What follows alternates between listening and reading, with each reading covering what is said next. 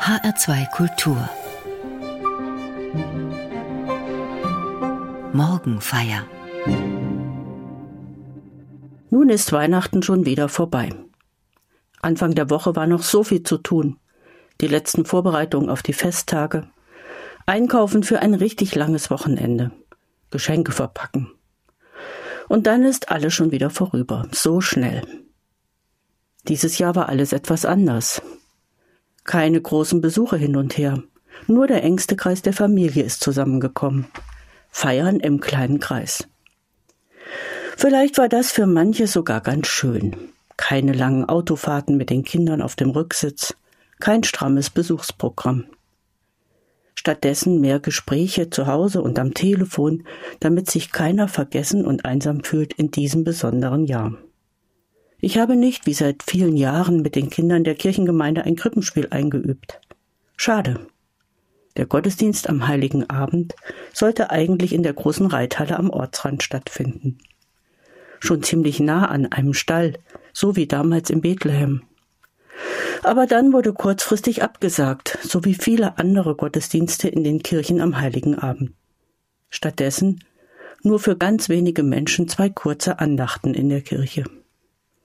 Ich selbst bin erstmals in meinem Leben am Heiligabend zu Hause geblieben.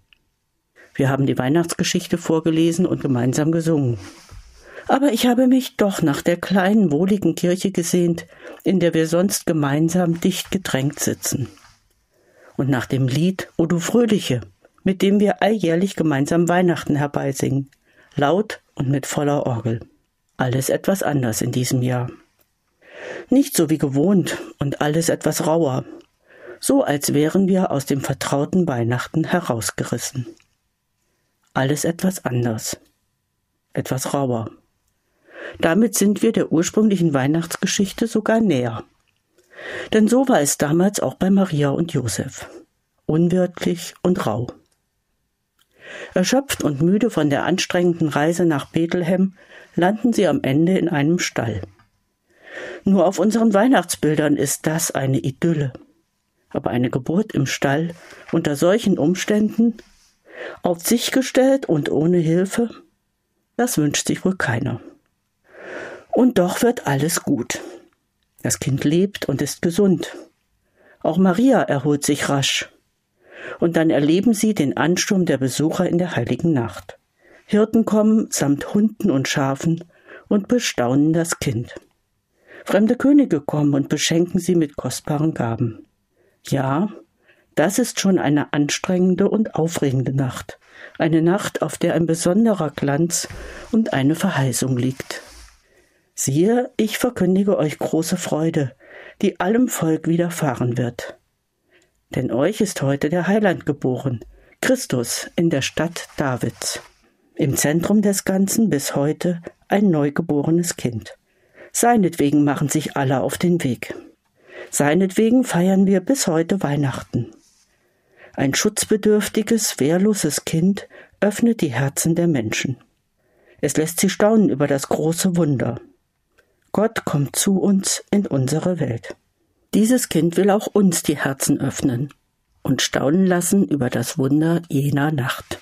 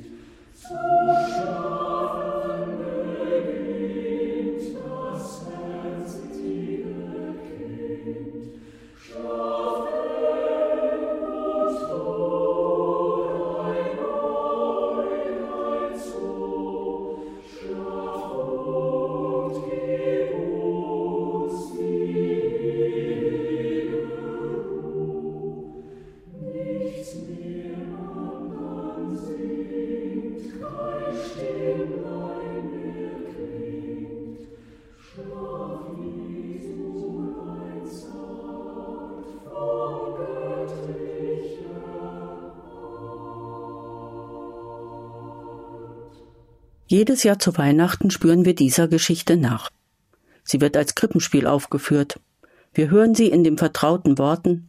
Wir hören Geschichten und Erzählungen, die diese Geburt ausschmücken. Man kann sich dem Zauber dieser Geschichte nur schwer entziehen. Sie spricht in uns ganz elementare Erfahrungen an.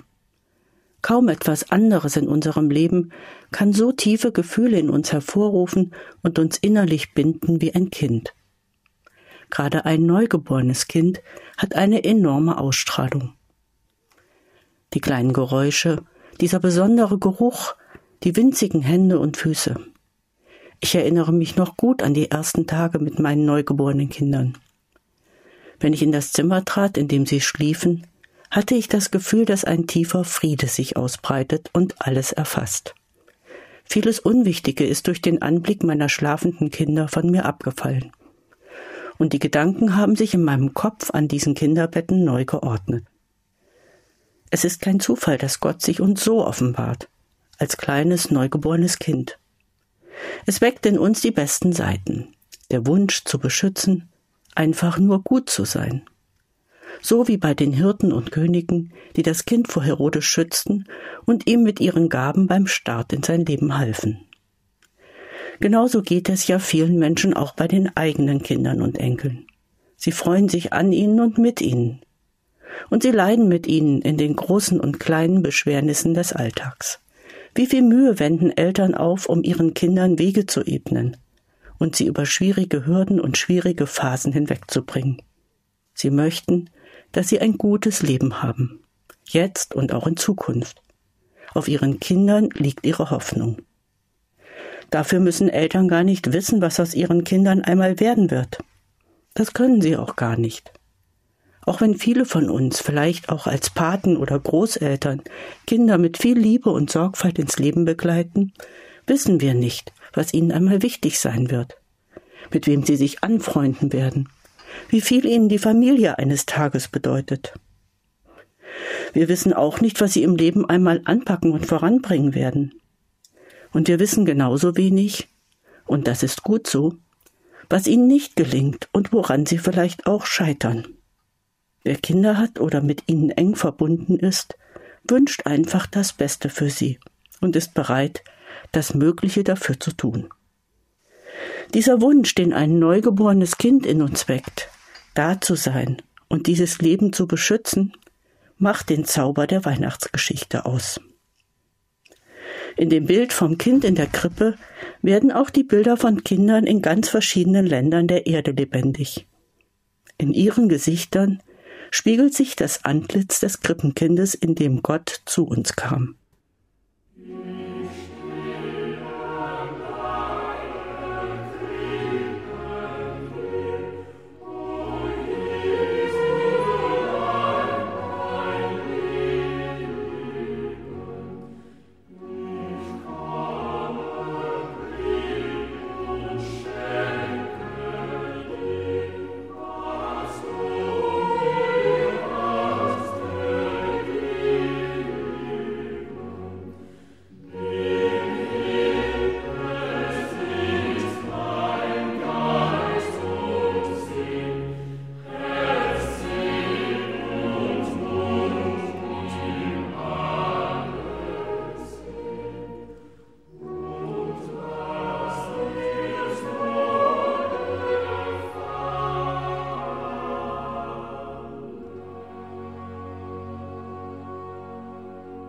Das Kind in der Krippe. Von Engeln und Hirten, von Tieren und Königen begrüßt und verehrt. Und am Ende dann doch nur ein armes Flüchtlingskind. Gleich nach der Geburt müssen Maria und Josef fliehen. So erzählt es der Evangelist Matthäus. Josef wird zum Beschützer des Gotteskindes. Nimm das Kind und seine Mutter und fliehe mit ihnen nach Ägypten. So wird es Josef im Traum befohlen. Denn König Herodes trachtet dem Kind nach dem Leben. So schnell ist Weihnachten und damit aller Glanz dieser Nacht vorbei. Herodes wollte dieses Kind töten lassen, um die eigene Macht nicht zu verlieren. An diesen grausamen Versuch erinnert uns der Tag der unschuldigen Kinder am 28. Dezember. Zwar kann Herodes dieses eine Kind nicht ergreifen, aber unzählige Jungen in Bethlehem werden nach seinem grausigen Plan getötet. Unschuldige Kinder. Auch heute noch fallen unschuldige Kinder der Grausamkeit von Kriegen und Verfolgung zum Opfer. Auch heute fliehen Millionen Menschen auf der ganzen Welt vor Kriegen, Verfolgung und Hunger. Aus Angst vor Verfolgung und Tod haben auch Maria und Josef sich auf den Weg nach Ägypten gemacht und dort Zuflucht und Asyl gesucht. Was für ein Glück, dass sie dort Aufnahme gefunden haben. Erst viele Jahre später können sie in ihre Heimat zurückkehren. Herodes ist gestorben und für ihr Kind besteht keine Gefahr mehr. Erst durch die große Flüchtlingskrise in Europa in 2015 ist mir so richtig nahe gerückt, dass eine der zentralen Geschichten der christlichen Überlieferung von Flüchtlingen erzählt. Das hat mich erschreckt. Maria, Josef und das Kind sind politisch Verfolgte. So würden wir es heute sagen. Herodes sieht seine Macht bedroht durch das Kind und die Verheißung, die auf ihm liegt. Darum soll Jesus sterben. Darum müssen sie fliehen. So wie auch heute überall auf der Welt immer wieder Menschen fliehen müssen. Weil sie zu einer ungeliebten, verachteten Minderheit gehören. Weil ein Bürgerkrieg im Land tobt und ein normales Leben unmöglich macht. Weil religiöse Fanatiker oder Diktatoren jegliches freiheitliche Denken unterdrücken und die Menschen knechten. Aber nicht nur Kriege und Verfolgung treiben Menschen in die Flucht. Oft ist es einfach die bittere Armut und Perspektivlosigkeit in ihrer Heimat. Beides bringt sie dazu, sich auf den riskanten Weg mit ungewissem Ausgang zu machen. Wie wäre die heilige Familie heute unterwegs? Auch in einem überfüllten Boot auf dem Mittelmeer? Versteckt in einem Lastwagen von kriminellen Schleuserbanden? Oder hätten Maria und Josef ihren Sohn alleine auf die Reise geschickt, wie so manche verzweifelten Eltern, in der Hoffnung, dass sich irgendwer auf dieser Welt seiner annehmen würde? In der Hoffnung, dass sich dort im fernen Europa, hier bei uns in Deutschland, für ihr Kind eine Zukunft eröffnet? Der Tag der unschuldigen Kinder, der 28. Dezember. Kinder leiden an so vielen Orten unter den Ungerechtigkeiten und Konflikten dieser Welt. Ich sehe in ihren Gesichtern das Gesicht des Krippenkindes, das wir an Weihnachten feiern und verehren.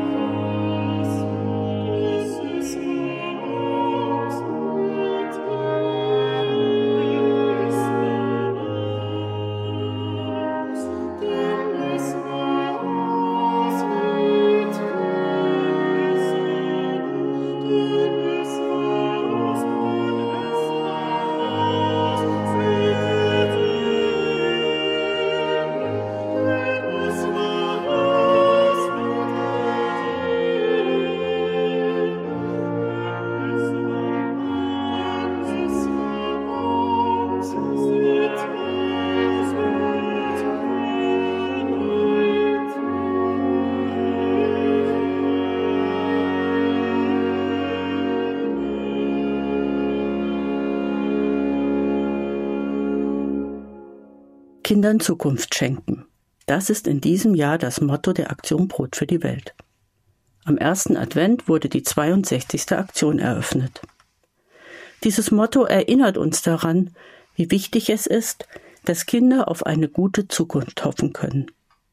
Das gilt hier bei uns in Deutschland, in Europa, genauso wie in den Ländern des Südens, in Afrika, in Asien und Südamerika.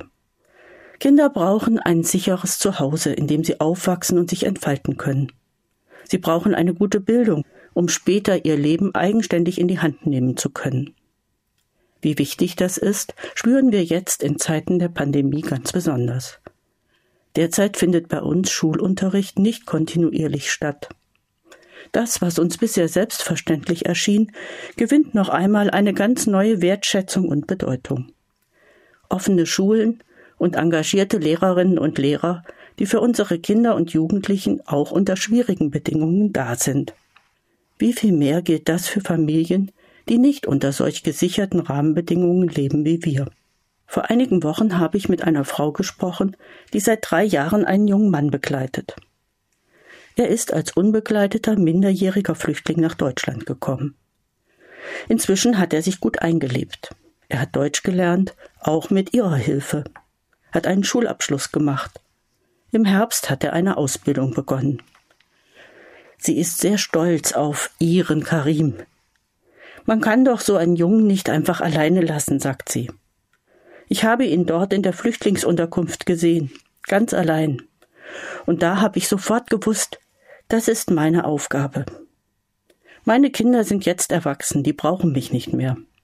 Aber dieser Junge, den kann man doch nicht alleine lassen.